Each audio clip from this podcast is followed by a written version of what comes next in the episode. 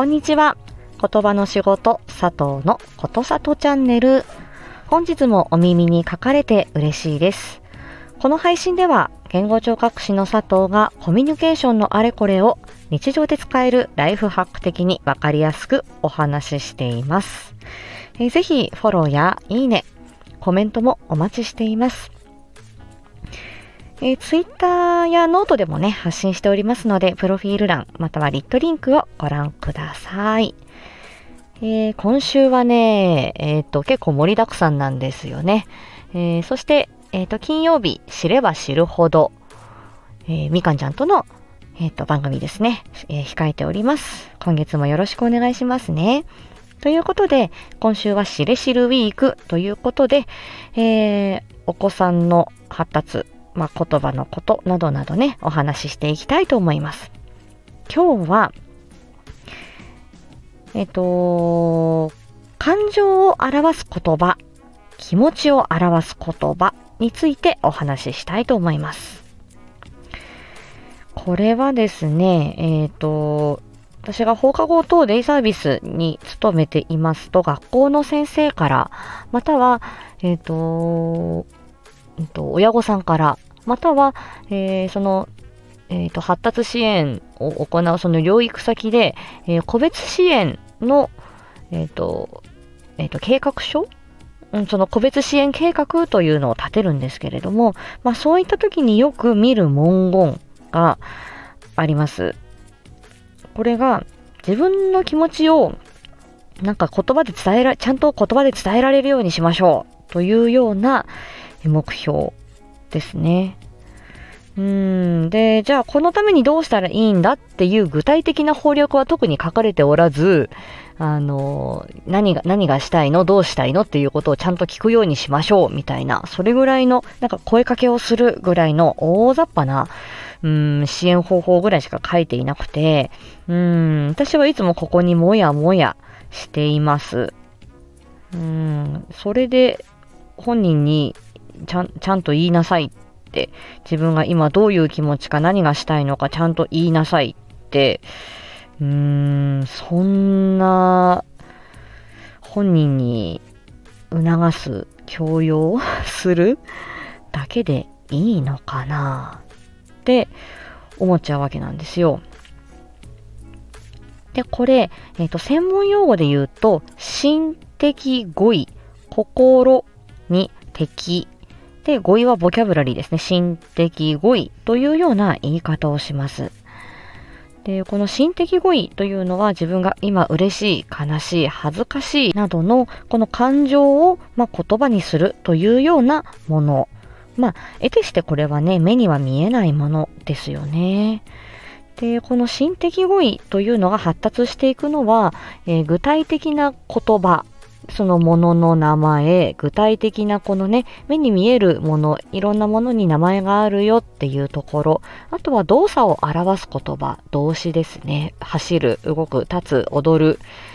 えー登るとかね、ジャンプするとか。えーまたは形容詞ですね。大きい、小さい、綺麗、汚い、え長い、短い、えーというような、そのものの様子を表す言葉、えそういう言葉が発達してきてから、えこの心、感情、え自分のね、この、えその心の内を言葉にするっていうことですよね。それができるようになっていくというふうに言われます。で、私たちは、あの、まあ、もう大人になってからですね、あまりにも当たり前に、えー自分が今嬉しいとか悲しいとか、えーがっかりしたとか、えー照れたな、恥ずかしいなとか、あのームカつくとかですね、そういうことをちゃんと自分で、えー今どういう気持ちかというのを当たり前に言葉にできていますが、うん、これはね、あのーすごくレベルが高いことなんですよね。えっ、と、具体性と、その具体物と抽象物と言って、具体物、目に見えるものですよね。物体とか、えーまあ、動物だったりとかね、そういう目で見えるもの、具体的なものっていうのは言葉の習得はしやすいですが、その抽象的なこと、例えばことわざみたいなのもそうですよね。犬も歩けば棒に当たる。でもそれは犬が歩いて棒に当たったっていうその具体的なことでなく、その例えとしてそれを、あの、あの、表していたりとかね、あの、そういう、まあ、抽象的な概念みたいなもの。あとは学校に入ってくると、そういう熟語的なものですよね。え、悲しいことを悲哀と言ってみたりとか、えっ、ー、と、そういうふうに焦りとか嫉妬とか、あのー、ね、焦燥感、恐怖心、羞恥心とかいろんな言葉が出てきますが、まあ、そういうこう漢字を並べ立てた熟語みたいなものの中にはそういうこう目には見えないけれどもえっ、ー、とこういうことをそういう心の内だったりとかこういう状況を表現しているっていうものがありますよね。すごくこれは日本語のたしなみとして非常に奥深い難しいものです。多分、えっ、ー、と、英語では angry って一言で言えるものが、日本語ではいろんな多分怒りが、怒りに打ちふし、ふ、打ち震えるとか、ムカつくとか、あの、なんかいろんなね、表現があるんだと思うんですよ。今私思いつかないですけど。うん。だから、あの、これもね、日本語の特徴として、あの、一つのね、そういう、うんと表現、あのね、あの、私と言ったり、俺と言ったり、僕と言ったり、えー、わしと言ったり、おいどんと言ったり、拙者と言ったりとかね、そういうような、もう、ありとあらゆる表現っていうのがあるんですよね。余計にわかりづらい。で、あの、お子さんのね、まあ、言葉の発達のことを考えると、その具体的なものから抽象的な言葉につながっていくっていうことですが、えっ、と、この、大体ね、この抽象的な語彙が、えっ、と、その発達障害があるなしで、少しこう、うんと、感情表現、その自分の気持ちを表出するっていうことに、えー、ちょっと難しさ、つまずきを感じてくるっていうのが小学校2年生、3年生のあたりで親御さんから訴えがあることが多いです。で特に集団生活をしていて、えー、クラスの中で今自分はどうしたいんだろうとか、えー、こういうことをされて悲しかった、悔しかったっていう時になかなかそれが口に出せなくて手が出ちゃうとか、まあそういうようなトラブルにつながりやすかったりするんですね。っていう時に、うんとお子さんにちゃんと悔しかったら悔しいって言いなさいっていうふうに言うだけでは、私はこれは不十分だなというふうに思っています。え特に自閉スペクトラム症 ASD に関しては、この物事を目に見えないものをね、予測する、想像する、そして、あのー、イマジネーションする、理解するっていうことが、まあ、苦手だというのが、えー、まあ、多かれ少なかれね、この、うんと、心の理論と言われるようなもの、えー、抽象的なものが苦手だ目に見えないものが苦手だっていうことね。具体物の方が分かりやすいっていう傾向は、これはまあ私も、うん、経験上、うん、あるだろうなというふうに、間違いではないなというふうに思います。っていう時に、じゃあどうするか。私がそういうお悩みをね、あのー、親御さんや、え、支援者の方から、え、相談された時に私がどうやって答えてるかっていうことを、えちょっと後半はお話ししてみたいと思います。まず、私たち大人だって自分の気持ちを言語化するっていうこと、いちいち具体的にできてますでしょうか？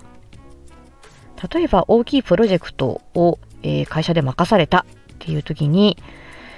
えー、その時の気持ち、はい、あなた言ってみて。って言われて、あ、まあ、嬉しい気持ち半分、えー、恐縮だな、できるかなという不安半分。だけれども、うん、まあ、ちょっと、あの、不安な部分もあるけれども、えー、まあでも頑張ってみようというやる気もあるので、皆さんに支えていただきながら、頑張ってみたいなという、えー、今はそのやる気に満ち溢れています。でも不安もあるけど、みたいに、一言では言い表せないですよ。まあ私も今、タジタジで、今台本ないのでね、こうやって喋ってますけど、いかがですか？皆さん、明確に、大人の私たちが気持ちを、感情を言語化するっていうことを、簡単にできますかね？私、すごく難しいと思うんですよ。だから、大人でも難しい。だけど、これは、うんと、まあ、ちょっとでもね、自分が今こういう気持ちなんだよってことを伝えることで、その、うんと、社会生活を営んでいく上ではね、えー、それはライフハックとしては大事だなっていうことはわかります。うん。はじめにこれ言葉っていうのは理解から始まるんですね。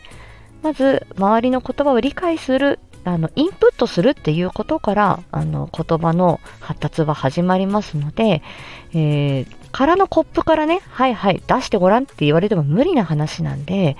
あの、言葉を理解する、いろんなことをね、受け止めるっていうことから、やはりスタートすることが大事です。ですから、うんと、親御さんに、例えばお子さんがお手伝いをしてくれた、テーブルを拭いてくれたっていう時に、はあ、ありがとうって いう一言で、まあ、終わりがちなんですよ。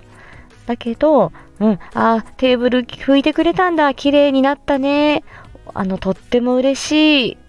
助かった。ありがとうっていう風に、とっても嬉しいよっていう、その大人の気持ちをね、うんと、ちゃんと伝えるっていうこととか、えー、自分、私はこういう気持ちですっていうメッセージをちゃんと言語化して伝えるっていうことですね。意外とこれ、うんとできない、できてないことが多いです。でもこれ100%日常生活でやろうって思ってもこれ難しいことだけど、でも意識しないとこれできないことでもあるんですよね。だからまずは大人が自分の気持ちを言語化してお子さんに伝えていく。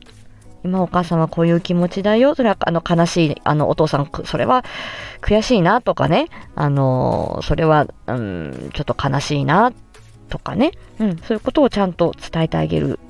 うん。っていうこと。あとは、えっ、ー、と、まあ、代弁してあげるっていうこともいいでしょうね。あ、美味しかったね、嬉しかったね、とかね。うん、ブランコに乗って、あの、ちょっと高いところまでね、行って、ああ、ちょっと怖かったね、とかね。あの、そういうふうにお子さんの気持ちを、今、あなたはこういう気持ちなんじゃない？ね、楽しかったね、嬉しかったね、怖かったね、悲しかったね。うん、ドキドキしたね、とかっていうことを、あの、言葉を添えてあげるっていうことですね。まあ、それも、あの、一ついいかなと思います。で、あとは、あの、表情のカードみたいなね、ニコちゃんマーク、あの、顔文字が書いてあるようなカードを使って、ど、この時どんな気持ちかなみたいなのを、あの、言語課題としてね、えー、そのこの子どんな気持ちだと思うみたいなのを感情カードを選んでもらったりとか、まあそういうふうに、まずはそのインプットするっていうところからスタートして、で、そこから、うんと、あなたは今どんな気持ち、嬉しいかな、悲しいかな、悔しいかな、とかね、まあそういうことを、うんと、まずはその選択肢の中から選ぶとかね、うん、あのー、そういうことができるようになってきてから、その感情を表す言葉、心的語彙っていうのが、まあ自分のものになるっていうようなイメージですかね。うん。なので本当にこの自分の気持ちとか感情とかっていうのは形がないものだけど、あえて、えー、大人が声に出して言語化してあげる。で、必要であればその表情カードみたいなもので、どういう気持ちかなっていうことで視覚化するっていうこととかね、少しでも具体的に示す形にするっていうことで、えー、まあそれは心の栄養になって、えー、そこ、あの感情のね、えー、表す語彙のこう目になってムクムクとね、目が伸びてくるんじゃないかなというふうに思います。ですので、やはり最初はインプットから、えー、感情語彙の理解というところ、大人が、えー、自分の気持ちちゃんと言語化できてるかな。まあ、人の振り見て我が振り直せじゃないですけれども、まあ、そのようなアドバイスをね、えー、することがあります。はい。というような、えー、ま、さとちゃんの日常のね えー、一コマお話ししてみました。なかなかこれもね、難しいですよね。まあ、ソーシャルスキルトレーニングにこれはつながってくる話だと思いますが、まあ、私はあまりこのソーシャルスキルトレーニングに、えっ、ー、と、詳しいものではないんですけど、まあ、一応言葉の仕事的にどんな風にこの気持ちを表す言葉、心的語彙を、えー、捉え、と、捉えているのかということをね、少し残してみようと思いました。そんな感じです。はい。では今日はここまでにしたいと思います。また次回お会いしましょう。ありがとうございました。